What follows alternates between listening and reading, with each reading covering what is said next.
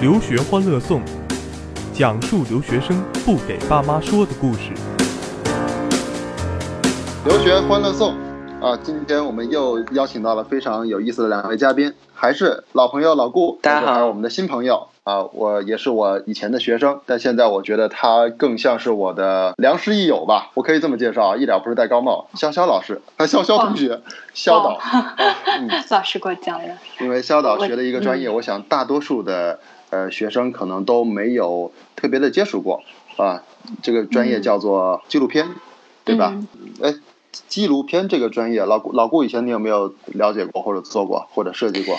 呃，说实话，纪录片专业我是真的没有，就是这个专业本身啊，我从学术角度没有接触过。虽然我是一个特别爱看纪录片的人，看《动物世界》啊，呃，动物世界应该来说是最早的启蒙吧，就是那个算动张忠良动物世界老师那个。算算纪录片吗？算呀算呀算呀，就是、啊，那个就是纪录片啊。嗯嗯，对，那个就是科普类的嘛，因为这也是就是电视台必备的一个节目列表嘛，必须要有科普类的，然后呃这种地理人文类的纪录片，然后因为它讲的都是一些比较浅显的，就就像是动态版的维基百科嘛。啊，动态版的维，哎，我觉得这个词特别好用的。动态版维基百科。对，但是很多人，嗯我我现在觉得我身边很多人每一次跟我谈起来，他们觉得我在学纪录片，但是他们说，如果我想我做纪录片的话，他们觉得我要做一些比较人文类的呀，就是故事类的。他们觉得看那种科普类的，就从小可能第一次接触纪录片就知道是什么动物世界啊，科普类的。然后他们说，那现在看科普类的多没意思啊，我不如上就上维基百科查一下就知道了嘛。想找一些探究人性的、探究社会的。对对对，就是我们想知道，但是呃，无法说无法直接在网上或者直接在自己的资料库里搜所以集到的。现在纪录片要记录的可能不是一些知识，更嗯想是记录的一些这可能独特的一些感受或者感受背后的一些东西。哎，我想我我还我比较感兴趣就是第一个问题啊还是跟留学相关的，就是呃你从国内过来的，国内过去的，你之你之前是在辽宁大学嘛，学的是广播电视、嗯广播电视编导，后来在台湾做过交换，那么你。现在在维克森林学纪录片，你会觉得说国内国外的教法有有区别吗？真的还挺大区别的，因为我这个专业它是叫做 MFA，然后其实很多人对 Master of Fine MFA Arts，对对没有太大概念，然后我觉得这个跟我们平常修这种硕士学位很大的区别就是，嗯。我们平常修硕士学位，可能就会自己按照自己的兴趣爱好，或者是自己要达成的目标去选一些课程嘛，就学校提供的课程。但是我们这个专业就三年，我们我们是三年，首先是三年，三年啊、然后对，然后三年里面每一年的课程其实都安排好了。就学校都跟你，呃，就是这个 MFA 的课程实际上是没有你太大的选择自由度的吗？对对对，我就觉得呃，好像我们班的人就是天天见面，然后跟老师也是像是我们，我觉得我我们这个专业还真的挺挺独立的，就是。因为我我本身我们这个专业就是设在我们那个小城市的市中心，根本不用去学校那种。克森林是在城市里吗？问个题外话，这个学这个学校听起来是在森林里啊。没有，其实是在森森林里。刚才潇潇说了，就是那个那读书的时候，这些同学和教授都是什么样的人呢？我我我们专业我了解到，我们班挺多的人，他们之前的背景都是新闻，然后或者是有做过就是电视台新闻这种，然后或者是呃有一个年龄最大的，他都有两两个小孩了，他是自己家有一个剧院。国际学生多吗？国际学生其实从我们上一届开始有了，就维特森林它特别小嘛，所以我们也是班级的规模也是特别小的。所以我觉得这一点这一点还挺吸引我的，就是它都维持在一个老师对应的比例是在一个至多是对十个这样，然后我们班是只有七个人。就这感觉是更像是师徒制，对对对不是大班授课。嗯嗯，你跟老师关系干系可能就会，是不是老师平时都会邀请，呃，除了上课以外，还会跟你们其实还是走的比较近。对，而且我们专业我刚刚说我们专业就是感觉特别独立，就因为我们就只有我们专业的办公室啊，我们的剪辑室还有器材室，我们的教室都。只在那一个空间，然后那个空间就特别像一个艺术空间，就就坐落在 Winston Salem 这个小城市的 downtown，就跟维克森林其他的专业都隔离开了。我们好像就是我们好像就是在做我们的这个纪录片，我们在打磨打磨我们的作品，只在这个空间里，然后这是独属于我们的空间。所以我当时第一次去的时候，我还觉得挺开心的，就真的觉得不仅仅像是一个在修一个什么硕士学位，而是像是。我能想到，我以后就是在这个空间里在打磨我的作品，是这种感觉。就是在这里会觉得每一天其实还过得很有意思，觉得时间其实不会像那些不会期待说时间要快点过，快点过，赶紧毕业，而是说既然三年了，我就慢慢来，我把东西都做得更好一点。对对，而且我还挺开心，就是几位老师，我们老师嘛，就是随时都能找到他们，随时都能跟他们约时间。那，那真的很棒啊。呃，你你会经常利用这样的时间，会跟老师去交流你的想法和具体的拍摄吗？会会会会，因为我我更喜欢跟老师一对一这样谈的。就是上课的话，其实我们上课也是以讨以讨以讨论为主嘛。但是我觉得讨论有时候美国人的思维就是太发散了，有时候讨论讨论就收不回来，然后课程的时间也有限嘛。然后或者是就是可能讨论某一个人的作品，是不是教授都很文艺，讲讲东西都很能扯呀？一讲讲讲到是讲到很远的东西地方去了，讲故事讲远了吧？是这样。然后是然后那些美国人学生也是这样。然后我觉得中国人会稍稍内敛一点。我们班真的算中国人挺多的呀，因为我一个三年前几个中国人，有三个中国人。你是里面的小妹妹，但是就还好，就没有暴露自己的年龄啊什么的。不把你当妹妹看，但是，对对对，嗯，那你觉得读这个专业，就是这个纪录片专业的话，因为现在也是读研究生嘛，那工作经验的有无？你觉得对于自己学习上面是否会有比较大的这样的一个影响呢？就是可能说他们有工作经验，学起来可能会更加的容易上手一些，或者有可能说他们的工作经验会限制他们在这个课程中间的一些呃再创造。我觉得就是工作经验，另外另外一个方面来讲，就是。创作经历吧，应该叫做创作经历。创作经历，嗯嗯，因为我感觉每个人都多多少少会有一些创作经历，拿能够拿得出作品，就是跟大家分享吧。但是我感觉我们班有一个人，他的嗯，他的背景我知道他是新闻背景，然后他也是在电视台做过新闻的，但是。我的感觉就是他在做这些纪录片，然后后来在我们学校，呃，就这这两个学期在做作品的时候，就会有比较深的新闻的烙印。但是我是这个问题也是我想我想问的。我知道纪录片和新闻可能，因为我知道你之前做纪录片的经历，我看也有很多的采访的一些片段。纪录片的采访跟新闻的采访，在你看来有区别吗？我觉得其实还挺大的区别的。然后对于我来说，我我其实其实有点矛盾啊。我对新闻其实非常不感兴趣，可能也是因为国内的。新闻这种环境，就是都是大家都是一个话筒出气嘛，就听不到多种声音，然后所以我对新闻其实不太感兴趣的。但是我对纪录片感兴趣，就是我觉得纪录片会更有感情，然后纪录片会会更加有故事。谈谈你曾经采访过的一些主题和对象吧。大学的时候做过的，呃，我觉得真正算得上我第一部作品，应该是说那个轮椅人的故事吧。轮椅太极。对，轮椅太极。跟老顾介绍一下，老顾可能还不知道，这个我大概我都看过。你的你的纪录片我全看过。我真是想问这个东西呢，我觉得听起来听这个名字很玄乎。这个是我在台北接触的一群就是轮椅人士，他们我就是比较委婉的叫做呃身心障碍人士，然后比较粗暴的就叫做残疾人。对，他们真的是非常乐观，他们热衷于轮椅太极拳这项运动，然后。而且他们就是平常的活动啊，还有呃交友社交啊，其实跟正常人几乎一样，而且他们会更加投入，更加就是展现他们的内心的一些喜悦出来。然后这个是特别打动我的，而且他们在休息这个运动的同时，他们有一些友情啊、亲情啊，甚至爱情的东西。他们都会愿意在这个过程当中展现，所以我就觉得问一个问一个可能不是特别恰当的问题啊，如果问错了不要不要介意。就是说你在拍摄，也许现在这个纪录片，也许以后包括之后的一些纪录片的时候，你有没有会说预设我想拍出这样的故事，然后故意的会引导对方，或者甚至是给对方设计一些。说的稿子要对方那么说，还是说你只是想做好镜头，在镜头背后只是记录眼前所发，让它自然而然的流露他眼前的一切呢？或者你有没有刻意的去追求一些节目的效果？我们知道，实哲学上中国其实有些东西都是刻意做出来的。嗯，哎，我觉得老师这个问题真的太专业了，就是的确是需要这样的，而且我觉得这是嗯一个敏感性吧，因为你在跟一个人对话去了解他的故事的时候。就是他会把一些他觉得他生活的琐碎都告诉你，或者是他无意识的东西都跟你聊。但是你得去把这个故事给呈现的时候，你就得有一个故事线，然后你得会下意识的去。把他最吸引人的部分给让他在镜头面前说出来，所以问问题是非常重要的一个。对，引导性是非常重要的。那你有没有时候在平时做节目，包括去做一些采访对象的时候，呃，遇到一些很难很难去信任你的这些采访对象啊？你是怎么，包括你是怎么去破冰的，去获得他们的信任？啊，我觉得就是跟拍摄对象在相处的过程当中，我印象最深的是，我当时在大理拍的跟在家上学有关的。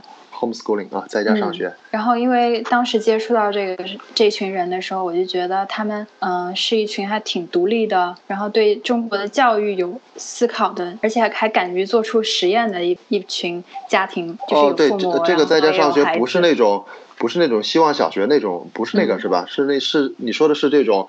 呃，父母可能是来自于经济发达地区，但是主动的选择去到大理去，自己的把全身心的投入到孩子的教育上面去。嗯，对对对，他们是跨出了第一步吧？像是有一个家长就说，他觉得他其实也是在拿自己的孩子做试验品，这样。那这个纪录片，现在你的纪录片我们在哪里可以看到啊？这个我还没有剪出来，因为就是我连续去了有两次，然后每次都去在那儿待了有一个月左右。我现我觉得现在相处的时间还不够。刚刚就是提到。到了这个关系的问题，我觉得这个是非常重要的。就是在拍摄之前，其实，在最后你呈现出来的故事里面，其实也可以看出来。我觉得对于我来说，为什么更喜欢纪录片？就是纪录片更体现了这个导演、这个创作团队跟这个人物，他有一个种更亲密的关系，所以他可以走到他的内心里去。但是新闻其实只是表面的，新闻只是去呈现这些事实，可能有些还不是事实。那个经验，我我觉得就是。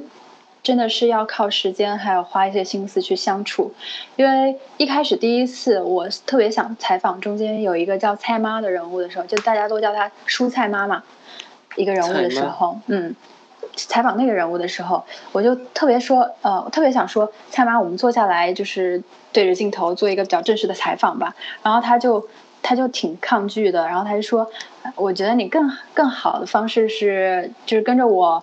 然后记录一下我平常做的一些事情，然后他觉得也没必要就把我当成一个公众人物嘛，做个采访什么的。他觉得，嗯，如果记录他平常的生活会更真实一点。然后，但是其实必要的采访也是必须要做的嘛。但是我就想到，可能我在我我在那个阶段，我们的关系还没有没有达到那一步，就是一个循序渐进的过程嘛。然后在那在那一段的时候，其实他的建议也是对的。我可能跟他几天，互相之间取得信赖。是更好的，而且就问起问题来也没有也没有那么尴尬，或者是问起问题来我也会更有逻辑的去引导他。所以那一次我就是没有做一个对他做一个完整的采访，但是拍了很多其他的素材。第二次我去见他的时候，因为很久没见了，然后也就再见，也有一次很长的聊天嘛。然后他也问我近况如何，我也问他近况如何，我就说起来我我也准备去美国继续学纪录片了。然后他说，呃，他们那个那个夏天刚好也准备去美国有一个夏令营，带他那群小孩子。然后我就说啊，真的吗？然后就聊起来。然后他说，他说你要你也要去美国，你开你一定了解那边的状况，或者是了解你求学路上的一些心得呀，你可以跟大家分享一下。后来我就给他们也上了一节课，就相当于给他们那个。呃，homeschooling 那个那个小群体上了一节课，就是这样的。我我对他们也有所付出，然后他们也从我这里取得信赖的这种。过程当中，我们我们的这种拍摄关系会更加紧密一点。后来我就很自然的就对他也做了几次采访。首先是你要把你自己融入到你想拍摄这个故事的大环境里面。对对对。而这个实际上需要花出的时间可能是比真正的拍摄还要长的，有可能。对对，就就是建立一种朋友的关系。因为我记得有一个导演。他是说，他跟他的一个拍摄对象一开始也是挺尴尬的，然后走不到他的内心，也是花很多时间、花很多心思去取得信赖。最后，他那个拍摄对象就是家里的马桶坏了，都打电话让他来修，就已经到了这种地步。哎，咱们这块进段广告。嗯，好。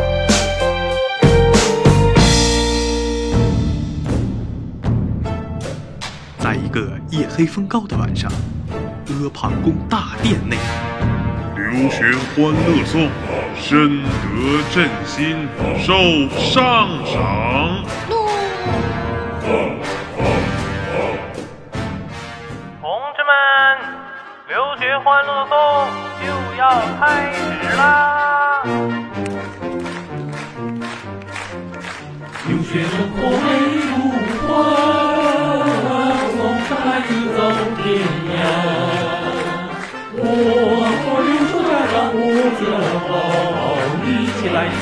欢乐颂。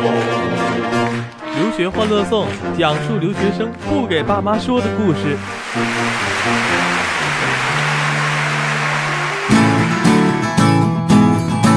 咱们广告回来啊！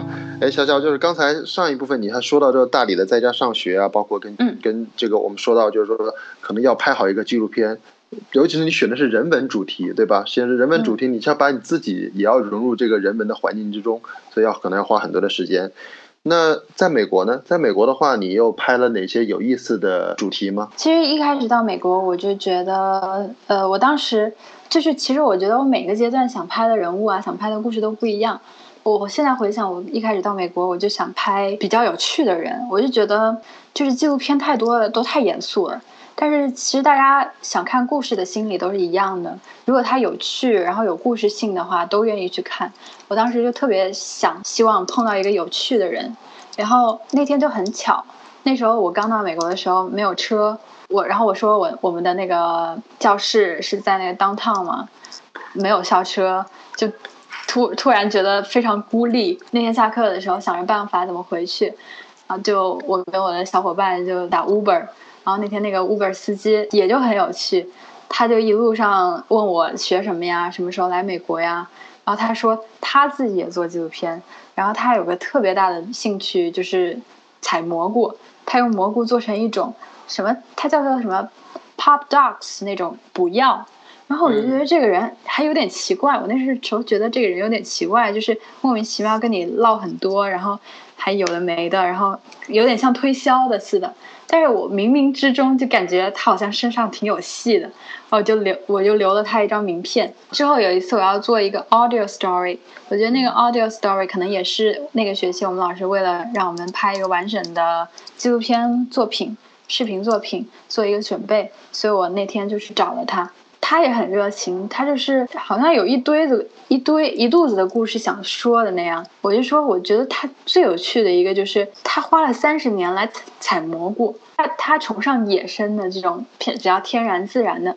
然后我就说，那我就有有没有机会跟你去采蘑菇呢？一开始我了解这个故事的时候，可能就是了解到表面说啊，这就是个采蘑菇的老爷爷这样这样的一个故事。但是后来其实。其实越沟通啊，越跟他做朋友，也是一个建立关系的过程嘛。越沟通，我们就在探索说这个人物会不会遇到什么困难，或者他有没有一个特别大的动力让他去坚持这样一个爱好、热情的东西。然后后来才了了解到，是因为他父亲年轻的时候是一个医生。就每天很很很投入的工作，忘记自己的身体，就是全是医医治别人，但是不顾自己。然后晚年的时候就过得特别痛苦，用一些药物啊，甚至违禁药物来维持自己的生命。最后他也是用那个药物来结束自己的生命，就是药物自杀。然后这件事情对他的影响还挺深的，所以他就觉得他一定不要过他是父亲那样的生活，他要过得很轻松。他想寻求一种办法，有点像长生长生不老秘诀一样的，去维持自己的这种呃健康的状态吧。他觉得是健康的状态，所以我觉得在他身上就有一种特别奇葩的乐观精神。我我听你聊这个故事，听你讲这个采蘑菇的老爷爷。嗯我感觉你下次给他带一本中国的《黄帝内经》或者《本草本草纲目》送给他，他应该会很高兴的。对，这是一个 对，因为他好像也就在想着办法说怎么能拿到那种翻译版的《山海经》。真的呀。真的聊到这儿了，你这可是能把他给说懵的呀。对啊，然后我我有跟他说我在大理的经历嘛，然后他就觉得大理怎么怎么是这么神奇的地方，就既有一群就是中国的在家上学的群体嘛，然后我说在那边也很多菌菇啊、蘑菇啊，然后就各种山林的野产特别丰富。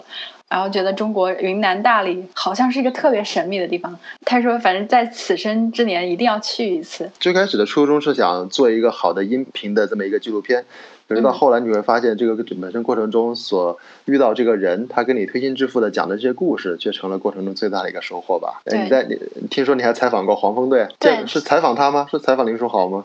呃，其实不只是他，就是我跟我的室友是在做那个，因为腾讯今年跟 NBA 签了合同嘛，就是网络的独播权都给腾讯了，所以我嗯跟我的室友是在做黄蜂队的驻地记者，这样，哦，这不错啊！哎，这个啊驻地过程好记者嗯，哎，就驻黄你跟我说蜂队记者。说说说有啥有啥有啥内幕我们不知道的？就是懂吗？哎，不对啊、你不懂篮球啊？啊，对啊，我完全不懂篮球，但是我的室友他是一个十足的球迷，就是他从小到大就是各种比赛，就是个看一眼就懂规则，然后那种明星的背景，也是女生对？，而且她其她还是个女生，啊，其实你刚刚一说你说你在那个黄蜂那个驻地记者的时候，我就突然间想，就是正好刚刚翔哥也问了那个问题，我就觉得就是如果当你要采访的，或者是你要记录这个对象，他所嗯从事的事情跟你的专业或者跟你所熟知的这个领域相差特别大的时候，嗯，会给你造成很大的就是拍摄的困难吗？我觉得这也是纪录片吸引我的原因吧。就我每一次其实，因因为我觉得我每一次想拍一个人物啊，或或者去努力要去拍那个东西的时候，其实它对我来说都是一个新的学习过程。像是我在拍那个轮椅人的时候，我觉得，呃，太极其实我也不是特别了解嘛。然后轮椅人的生活，其实我也我也是很好奇的。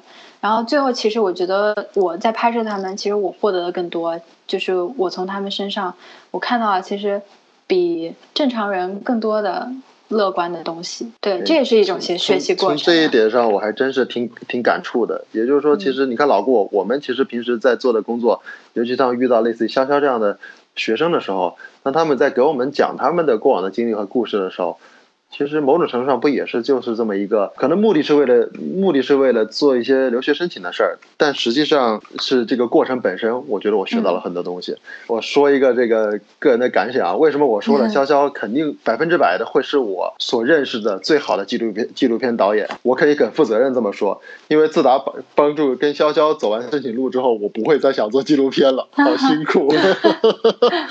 对啊我我觉得熬夜到第二天早上五点这种感觉，似似乎嗯有有熬有几天是这么熬的，嗯就是为了。就是为了一个一个一个一个学校，但是我刚才，但但到后来你得到了维那个维克森林的这个很高额的奖学金，包括杜克后来也给你发了奖学金和这个录取的橄榄枝的时候，嗯。啊，我觉得好幸福。那时候真的，后头你很拿到很多录取嘛，我觉得，嗯而且我当时我觉得，当把你的东西做出来，一起咱们合作呈现出来那一刻，我觉得我已经非常的满意这个这个过程中我所收获的一切东西了。就是我觉得我们的这工作本身其实就很像拍摄纪录片，嗯，有点像是前段时间我想看不不老顾，你说的太轻巧了。我们其实做的是轻松的，真要是拍纪录片，那个后面的剪辑会疯掉的。啊，我知道这个这个行业不挣钱，对吧？嗯，是不是不怎么对也不不，而且是在跟商业片导演比起来的话，似乎对。是完全不是一个不是一不是一件事儿。说起来，对，我记嗯得我当时在面试维克森林的时候，我跟那个老师在聊天的时候，好像是谈到，呃，我好像问他，我说你觉得你在挑选学生的时候最看重的是哪一点的时候，他就说是 passion，是热情。然后因为他说，大部分做纪录片的人其实都不挣钱，或者就是不能为了钱来做这个。他们老师就直接跟你说了对呗。如果你要为钱的话，他们都不敢带你，怕你做一年待不住跑了。对啊，他就觉得过来的学生，大家肯定也是都是冲着一个梦想啊，或者是他自己做纪录片也算是做了一辈子过来，他觉得自己的生活肯定不是像做其他的行业那样来钱来的那么快，或者是自己即使是赚到钱，也会花到下一部片子里去的。那你的老师有没有跟你说过？那么他选的这个工作最大的意义和乐趣是什么呢？我觉得他现在可能最大更大的乐趣是放在学生身上吧，就看着学生如果把作品做出来了，那就是你了。就看到了这份手艺和这份事业，呃，后继有人，是不是有那种感觉？我觉得对，因为我觉得我知道我们这个项目里面出来的很多人，他们也会选择说拍几年片之后去做老师，他们也是有、哦有这个想法吧。因为本来就是 MFA 专业，就是嗯，读完了之后是这个这个艺术创作领域的最后的学位吧，就是你可以去大学教书这样。如果有机会的话，将来也会也也会有这样的想法吗？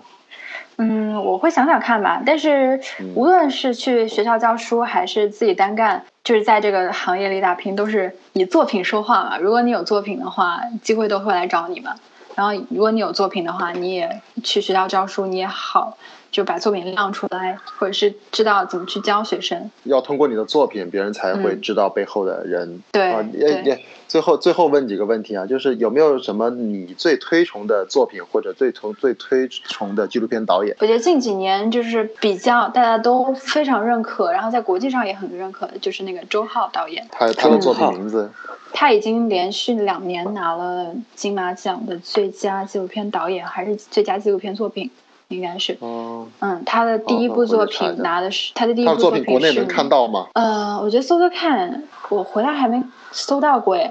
嗯，他的第一部第一部作品叫《棉花》，呃，就是获奖的第一部作品叫《棉花》，第二部作品叫《大同市长》，英文名叫 Chinese Mayor，就是中国市长。这这部片子，这部片子在在美国都获过好几次奖。他说他当时就是知道自己入围金马奖。还有就是最后拿到那个最佳作品的时候，第一想法就是我有几万块钱又可以投入下一部作品了。他的第一会是这样的人吗？你会是这样的吗？我因为我觉得我目前就是还没有说像他完全完完全全那样，就是专注于自己的一部作品，因为我既要完成老师布置的一些啊对，可能实践的作业，包括帮别的导演去做做他们的。协助和配合的工作。对，而且我现在越来越想说，就是往某一项、某某一个职位这样发展，因为我对我对剪辑师还挺感兴趣的，做一个专职的剪辑师。然后现在有在给有在给两部纪录片的作品做剪辑师，所以我在考虑往这条路发展。因为我的我我的自己的感受是，导演是不算一个职位的，但是。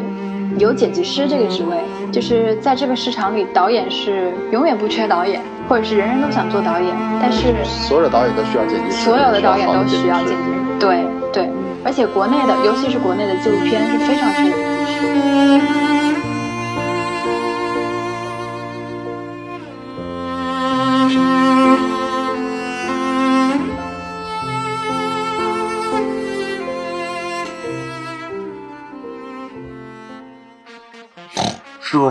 这西天取经到底苦不苦啊？要是苦，俺老猪可不去了。